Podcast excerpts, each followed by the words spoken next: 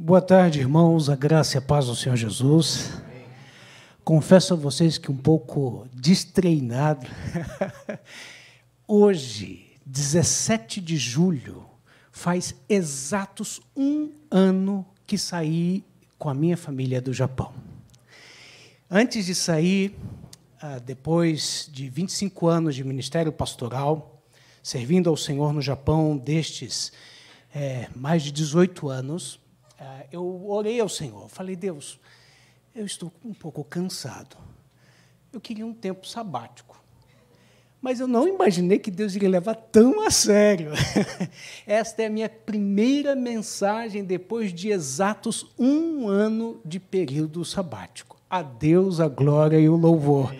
Ouviu, respondeu e cumpriu aquilo que ele determinou em nossa vida. Eu sou Clóvis, da Fane, minha filha mais velha, Rebeca, nasceu no Japão com cinco aninhos, vai fazer seis agora em agosto, e a nossa mais nova, caçula, Débora, de sete meses, nasceu aqui em Toronto.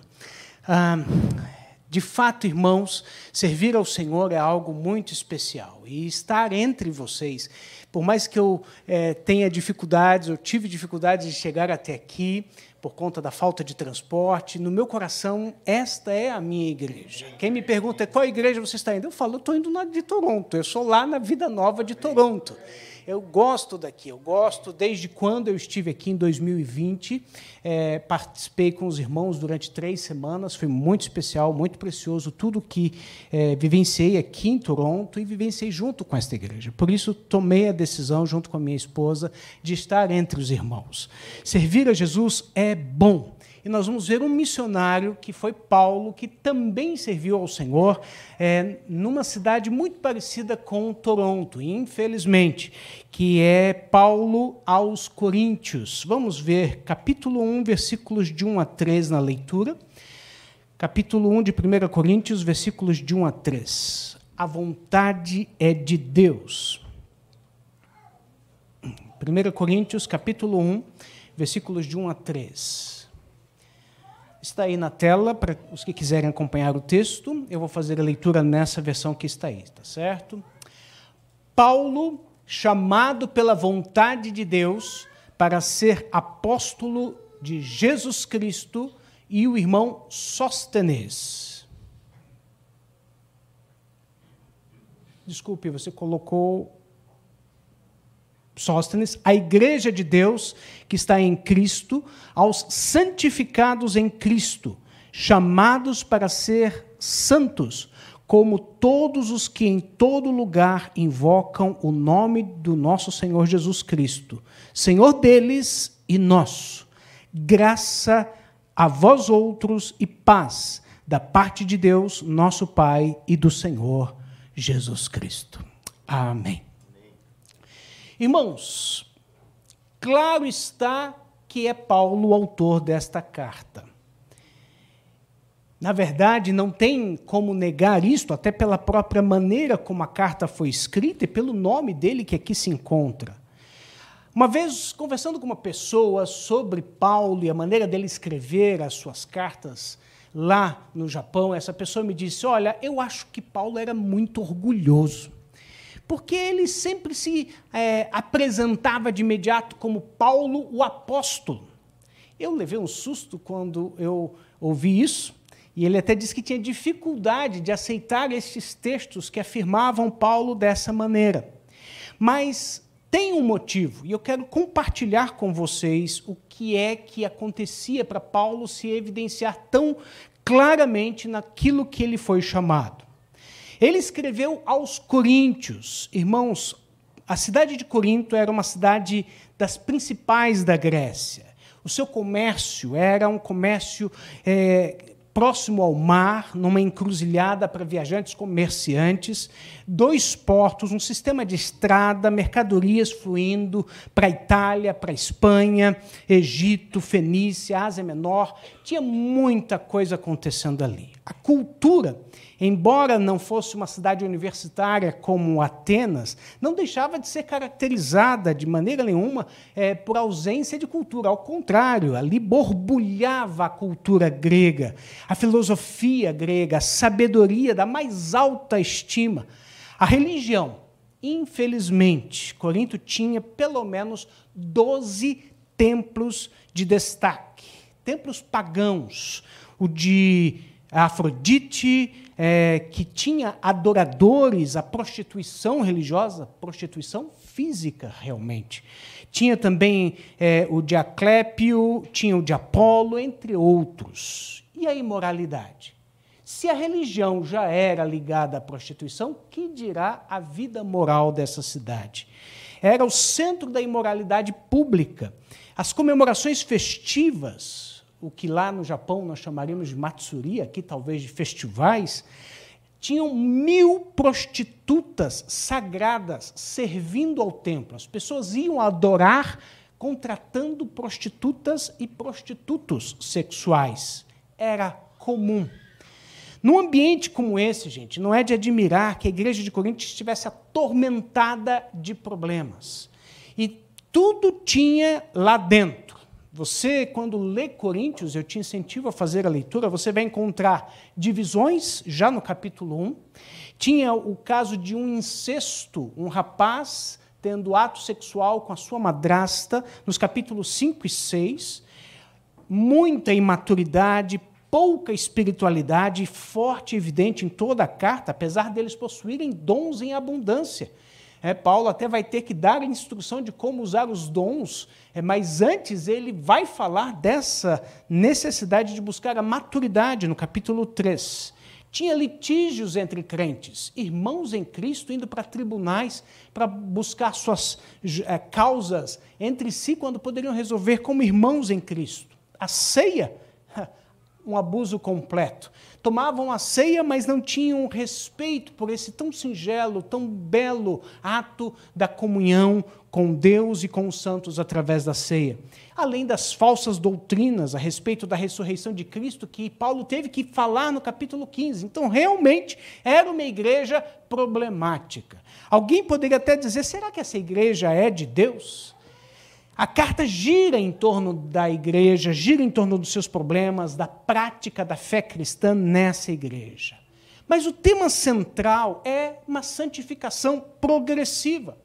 Um reconhecimento contínuo de que é necessário um caráter santo, mas que não vem de algo construído por eu mesmo, pelo próprio indivíduo, mas pela ação soberana de Deus. Paulo, o autor, ele tinha um verdadeiro coração pastoral, irmãos. Ele era preocupado com estes irmãos. Apesar de ter ouvido das muitas dificuldades, ele não desistia de acreditar que estes irmãos poderiam ser bênção e abençoadores. Afinal de contas, o que somos, o que temos e o que viermos a ser e ter vem do Senhor. Essa é a consciência do apóstolo e de todos os que de fato conhecem a palavra do Senhor. Ambrósio, um dos pais da igreja, ele disse que a vontade de Deus é a medida de todas as coisas. E nós precisamos conhecer, compreender esta vontade. Para isso, nós devemos entender que tudo que somos, a nossa vocação, o nosso chamado é divino. Já no versículo 1 está bem claro isso. Paulo, chamado para ser apóstolo de Cristo Jesus, pela vontade de Deus. Era costume grego iniciar as cartas com o nome do autor. Eu já disse isso para vocês. Os apóstolos, eles eram agentes representantes autorizados, representantes de Deus, autorizados por Jesus. Obrigado, meu irmão. O apóstolo ele era mensageiro de Deus, o enviado de Deus. Paulo afirma isso para si. Ele foi chamado para ser o que ele é. Era uma chamada do céu. E não era uma chamada para algo comum. Era para ser alguém que leva muitos consigo para o céu também. Não era uma promoção pessoal, eu sou especial. Não. Em Romanos, capítulo 1, versículo 1, depois vocês podem ler, ele apresenta a mesma ideia desse chamado, mas ele fala que ele é chamado apóstolo depois de afirmar que ele é servo. E é exatamente isso que nós encontramos no versículo 2, se você prestar atenção na leitura. Quando ele fala que foram vocacionados para serem santos todos os irmãos da igreja em Corinto. Ser um crente, irmãos, já é ser alguém dedicado a Deus, ser chamado para ser servo. E o que é servo? Servo é um escravo que pertence totalmente ao seu dono, que não tem liberdade própria para ir embora. Tinha que ser submisso à vontade de Deus. Não era o que ele queria, era o que Deus queria. Ele foi comissionado por Deus. A origem da sua posição era divina. Ele não poderia trabalhar para si mesmo, mas para o Senhor Jesus. Não nego aos irmãos que lembrar disso é lembrar um pouco da minha história. Eu me converti antes é, do vestibular, é, é, entrei na Universidade, Universidade Federal de Pernambuco, terminei meu curso lá e Deus me levou a Brasília, a trabalho. Eu fui é, também militar, oficial do Exército, e trabalhando em Brasília, as pessoas me perguntavam: Você nunca pensou em dedicar a sua vida para Deus? Eu dizia: Olha, eu já tenho a minha vida dedicada a Deus. Eu sou um santo chamado para fazer parte da igreja. Mas a minha consciência era de que a vontade de Deus deveria prevalecer. Num culto de missões, eu contei isso dois anos atrás aqui na igreja. É, a quem enviarei? Quem há de ir por nós? Em Isaías capítulo 6, num culto do Dr. É, Gilberto Pickering, na igreja que eu fazia parte, é, ministrando, é, eu senti que eu deveria dar à minha vida muito mais do que eu já estava dando. Eu sabia que eu era chamado para trabalhar, ter muito dinheiro, ter um bom sustento e sustentar a obra missionária. Mas chegou o momento de eu dedicar o meu coração completamente. Naquele instante eu tomei a decisão simples de vir à frente e dizer: Senhor, eis-me aqui. Irmãos, também Deus levou a sério o negócio. Ele me chamou para fazer a obra completamente. Terminada a universidade, é, fui fazer o seminário interno do Betel em João Pessoa. Né? Depois de quatro anos sendo tratado, trabalhado, já começando meu ministério pastoral em João Pessoa, pastorei em João Pessoa por seis anos, foi muito especial. Deus, mais uma vez, me chama para um desafio tremendo, que foi o Japão.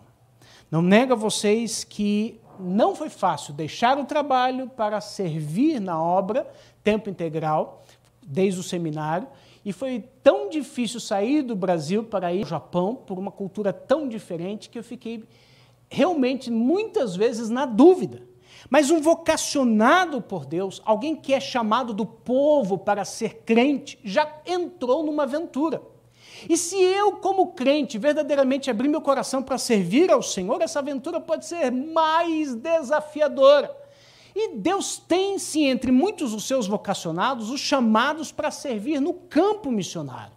E por que não você? Por que não eu? Deus pode sim nos escolher para essa obra. E assim o foi. Paulo, ele tinha, irmãos, uma vida de dedicação ao Senhor. E nós devemos, da mesma maneira, entender aquilo que Deus nos entregou e servir dentro daquilo que Ele quer que sirvamos. Quando ele se colocava como apóstolo, ele, ele, sabia que não era qualquer um um chamado apóstolo. Afinal de contas, apóstolo tinha que ser testemunha daquilo que Jesus havia feito durante o tempo em que ele estava no seu meio. Tinham que ser testemunhas pessoais da sua morte e ressurreição. Tinham que ser chamados diretamente por Jesus Cristo. E, é claro, tinha que ter ah, o ministério apostólico de ação na formação da igreja de Deus, com evidência de dons espirituais, sinais miraculosos, sinais apostólicos. Paulo não iria se afirmar como apóstolo sem a consciência de que foi Deus quem o colocou naquilo. Não era um desejo dele próprio. Eu não sou o que sou porque eu quero. Eu sou o que sou porque Deus me chamou nesta vocação para servi-lo. Era uma função que não era transmitida, era uma função dada. E nós, crentes, precisamos entender que, de fato, este autor é um modelo de vida que conhece a soberania do chamado de Deus sobre a sua vida. Você não é crente porque um dia você decidiu é, levantar as mãos, fazer uma oração especial, vir à frente, receber a oração do pastor. Você é crente porque Deus mexeu no seu coração, com as circunstâncias, te atraiu com laços de amor e graça e disse: agora você é meu. Nesta posição, nós somos servos. E como servos, nós devemos estar prontos para servir John Blanchard, um autor que eu gosto muito de ler, ele diz o seguinte: qualquer coisa que não seja a vontade de Deus não é correta para o cristão. Só o fato de ser crente já me coloca numa posição de estou completamente pronto para servir aquele a quem me chamou. Só o fato de ser crente. Muito bem, me converti, me tornei parte da família de Deus, sou a igreja. De quem é a igreja? A igreja é de Deus. Em capítulo 1, versículo 2 de 1 Coríntios, Paulo diz, escrevendo à igreja: A igreja de Deus, que está em Corinto, aos santificados em Cristo Jesus e chamados para serem santos, juntamente com todos os que em toda parte invocam o nome do nosso Senhor Jesus, Senhor deles e nosso. Esta expressão, irmãos, chamados para ser santos, era uma expressão usada somente por Paulo. O seu equivalente no Antigo Testamento, igreja, é assembleia ou comunidade. Pessoalmente, eu acredito na existência da igreja desde antes, no aguardo de Cristo, já no Antigo Testamento. Apesar das dificuldades dos pecados, dos membros da igreja de Corinto, Paulo sabia: este negócio é um negócio de Deus. Esta obra é uma obra de Deus. Esta igreja é uma igreja de Deus. Essa é uma afirmação, irmãos, que sinceramente serve de consolo para qualquer um que faz parte da igreja. E também para qualquer um que trabalha na igreja. Eu não sei vocês, mas antes de me converter, eu tinha muitas questões com maus testemunhos de pessoas da igreja. E eu fui sincero em dizer para a pessoa que me evangelizou: olha, eu não quero ser crente porque eu não vejo bons testemunhos das pessoas de lá. Até que a pessoa disse: Clóvis, o negócio de Deus não é você se preocupar com as pessoas de lá, é você se preocupar com a sua vida, com Ele aqui. A sua vida dedicada a Deus, a sua vida consagrada a Deus, é o que vai fazer toda a diferença na igreja. Quando eu me converti, entendendo isso, irmãos, eu pude conviver com os irmãos. E eu percebi que eles eram tão pecadores quanto eu.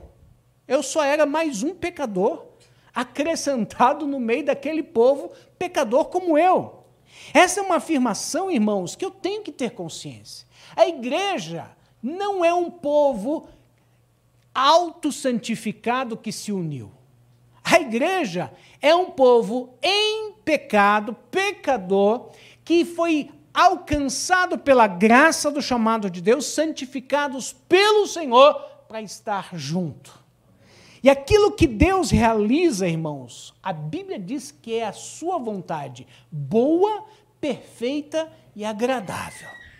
Então, estar na igreja é vontade de Deus boa, perfeita e agradável, com qualquer pessoa, com qualquer irmão, com qualquer dificuldade. Eu sei que existe a visão dos desigrejados, uma visão distorcida, que eu sinceramente tenho dificuldade de de considerar a possibilidade, por mais que eh, por muito tempo isso fosse ventilado à minha mente, eu falei sempre nas minhas, nesses 25 anos de ministério pastoral que não dá para ser desigrejado. Se eu digo que sou um filho de Deus, filho de Deus faz parte de uma família. E eu sei que não é fácil conviver com a família de sangue, não é verdade? Quantas vezes eu não tenho dificuldade com irmãos, com pais, com avô, avó, tios, primos, próximos, distantes. Que dirá com aqueles que eu nem é, cresci junto? Vai, vão, vão ser desafios constantes. Mas eu quero dizer a você que quem faz parte da igreja não faz parte da sua igreja, faz parte da igreja do Senhor Jesus Cristo. Agora, não pode invocar outro nome. Louvado seja Deus que temos um pastor abençoado que é o pastor Senir. Graças a Deus por isso. Mas não adianta invocar o nome dele. é um nome do Senhor. Ele é a nossa autoridade máxima. A igreja é formada por aqueles que foram santificados em Cristo. Os pecados, se salvos, estão perdoados. E esses chamados para serem santos, eles não foram chamados para uma transformação imediata. Algumas vezes até acontece, né, pastor? A gente que é pastor vê uns casos de milagres incríveis acontecendo que realmente parece que é instantânea a transformação. Mas tem, na grande maioria das vezes, um processo acontecendo na vida de muitos dos nossos irmãos em Cristo. Você foi atraído para se tornar santo. E esse é um processo de crescimento e aperfeiçoamento. O que Deus quer de mim e de você é que sejamos um pouco mais santos amanhã do que somos hoje.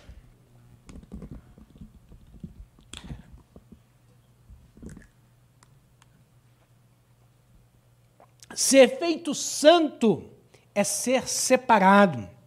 O termo grego eclésia é bem adequado.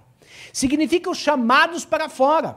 Nós somos chamados para fora desse sistema mundano que não tem Cristo, para um sistema onde Cristo é o nosso norte. Nós não podemos continuar a viver da mesma maneira. Ei, não dá para viver do mesmo jeito. Não dá para ser da mesma forma como antes. Tem que ser diferente.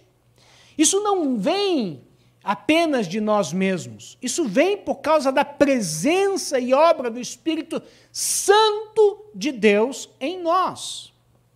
Por isso, deixa eu dizer uma coisa para vocês. Alguns até podem tentar fazer parte da igreja, se é, acrentar, usar o evangeliquez Glória a Deus, aleluia, paz do Senhor, graça e paz. Ou qualquer outro, né? É, linguajar bem crente. E pode até se portar como crente entre nós por um tempo. Mas se não for por uma obra do Espírito Santo gerando santificação crescente no seu interior, logo eles vão mostrar que não dá para ficar aqui dentro. Eles vão mostrar que nunca foram de verdade convertidos.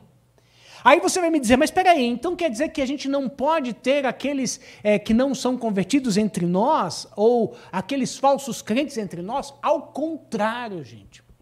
Se tem um lugar ideal para ter pessoas em processo de conversão, é aqui, é na igreja. Se tem um lugar que deve ter o maior número de pessoas, é a igreja. A igreja é o melhor centro evangelístico que Deus criou sobre a face da terra. Você acredita comigo? Você acredita nisso também? Você acredita? Diga amém, por favor. Só o fato de estar aqui, de cantar esses louvores abençoados, de receber essa mensagem viva e dinâmica, já faz toda a diferença. Eles talvez não estão salvos ainda, mas estão a caminho. E os verdadeiros crentes, como você é, pode de verdade evangelizar aqueles que ainda não são. É um trabalho constante e eles precisam de modelos para saber para onde estão indo. Você está disposto a, como parte da igreja, chamado para ser santo, vocacionado por Deus, a mostrar o norte para o seu irmão, para a sua irmã, para os que estão visitando, os que estão se convertendo aqui? Eu espero que sim. Uma outra coisa que eu preciso dizer para você é que nessa ação soberana de Deus, em nos fazer aproximar dele, em nos tornar dele, em ser o que somos, ter o que temos é, e viver como vivemos, vindo do Senhor, é conhecer que de verdade, irmãos, temos graça e paz divinas. Olha o versículo 3. O texto diz: A vocês graça e paz da parte de Deus, nosso Pai, e do Senhor Jesus Cristo. Vamos repetir esse texto bíblico juntos? Eu acho tão bonito. Graça e paz. Vamos juntos? graça e paz. Mais uma vez, graça e paz. Um homem chamado William Jenkins, ele diz assim que uma gota de graça vale um mar de dádivas. Você sabia que graça era a forma de saudação grega?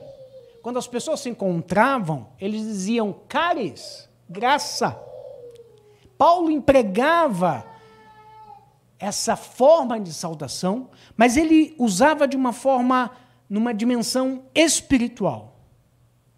Dizer graça seja contigo, vindo da parte de um crente, é o mesmo que dizer o seguinte: que todos os benefícios e bênçãos do nosso Deus, tremendamente me alcançando, sejam também transmitidas a você, seja contigo, cares.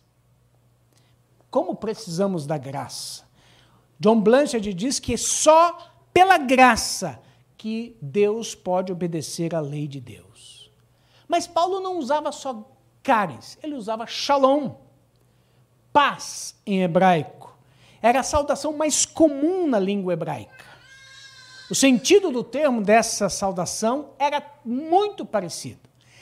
A paz que eu tenho, dada por Deus a mim, eu quero transmitir a você. Quando eu digo graça e paz, quando eu saúdo a um outro irmão ou irmã, eu de fato estou muito próximo do que Jesus fez em João 14, 27, quando ele afirmou: Deixo-vos a paz, a minha paz vos dou, não vos la dou como o mundo a dá, não se turbe o vosso coração, nem se atemorize. Paz eu desejo para você Graça de Deus eu desejo para você. Essa era uma afirmação com todos os seus efeitos e resultados, indicando um caminho da salvação, da redenção feita em Jesus. Só quem tem Jesus de verdade tem paz. Você tem Jesus de verdade? Quem tem paz aqui? De verdade, se você e eu temos este dom dado por Ele, não é do jeito que o mundo tem. É um jeito muito espiritual. O mundo, quando saúda com paz, ele sempre consegue expressar um certo anseio e desejo de que alguma coisa aconteça. Às vezes até por armas, como estamos vendo o caso aí da guerra da Ucrânia contra a Rússia. Mas a paz de Jesus não é provocada por ação humana, é uma paz real, presente e espiritual. Jesus é capaz de, com sua paz, acalmar os nossos piores temores e por isso nós podemos confiar nele. Paz é a posse consciente dos recursos adequados de Deus. Se eu e você estamos chamados por Deus para servi-lo, vamos servi-lo crendo que ele vai cuidar da gente.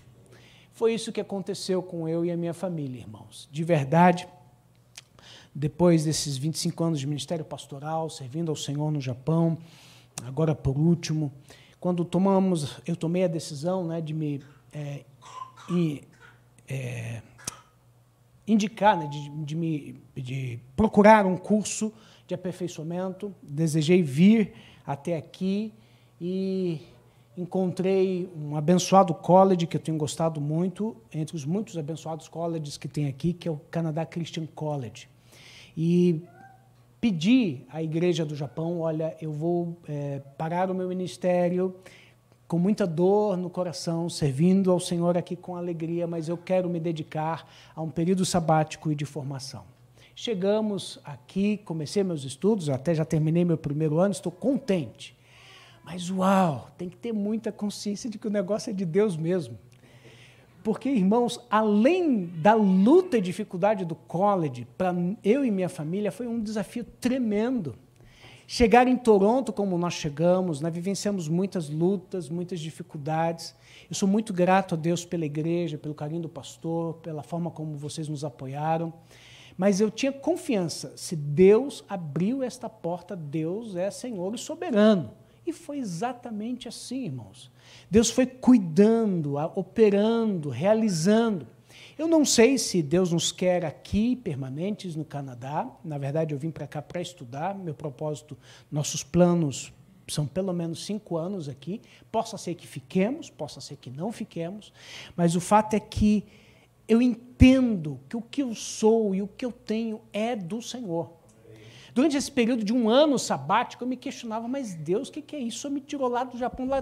Eu e minha esposa, a gente trabalhava demais, fazia tanto, e aqui a gente está só no Senhor.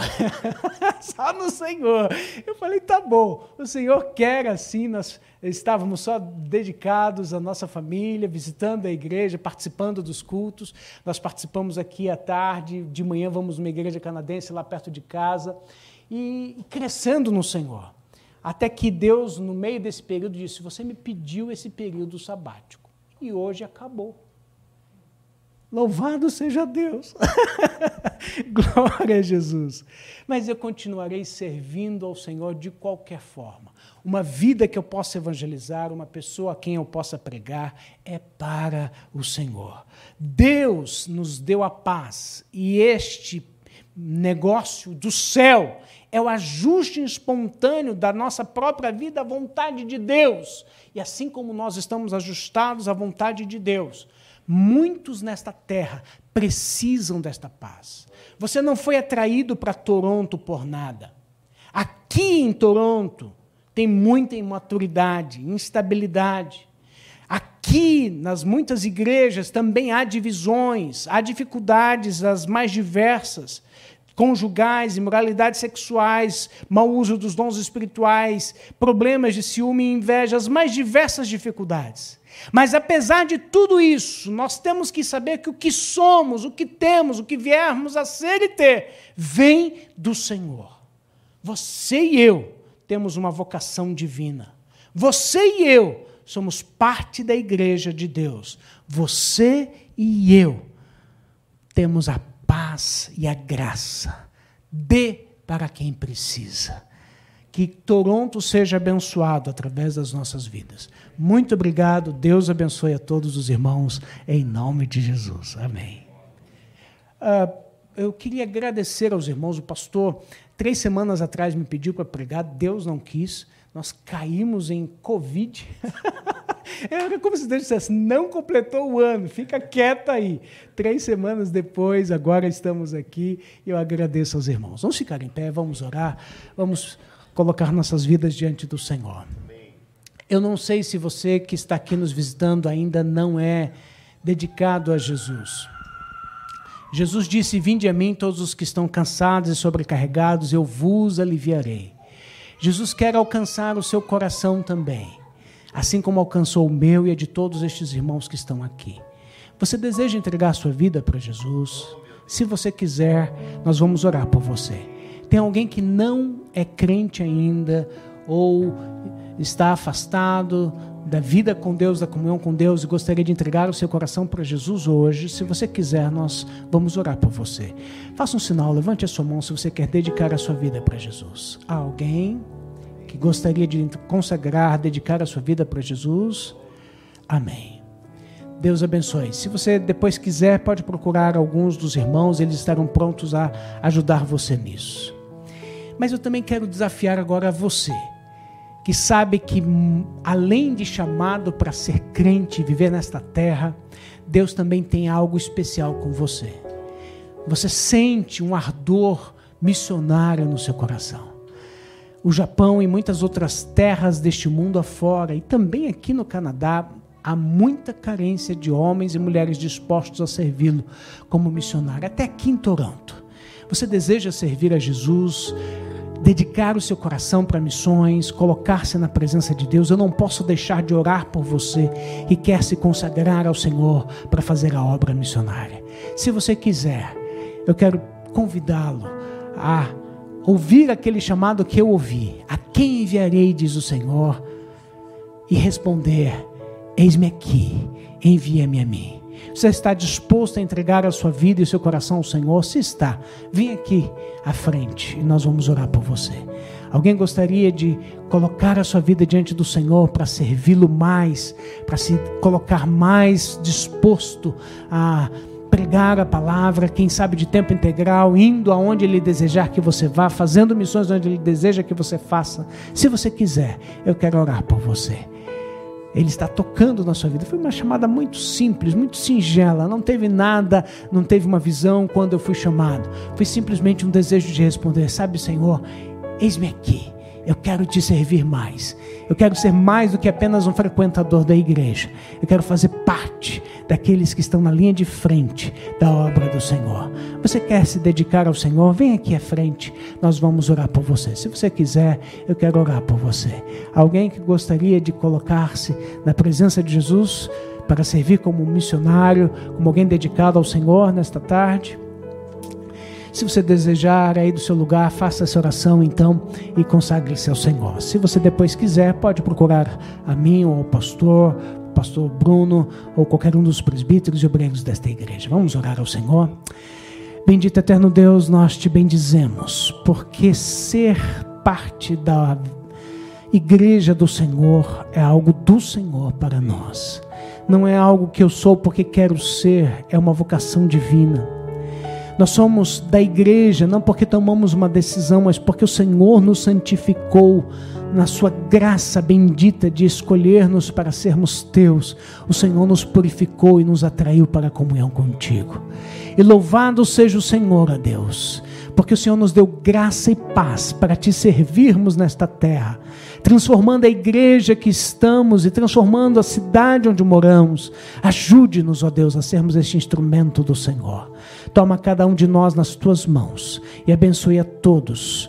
Cada um, ó Deus, nós te rogamos e te agradecemos em nome de Jesus. Amém.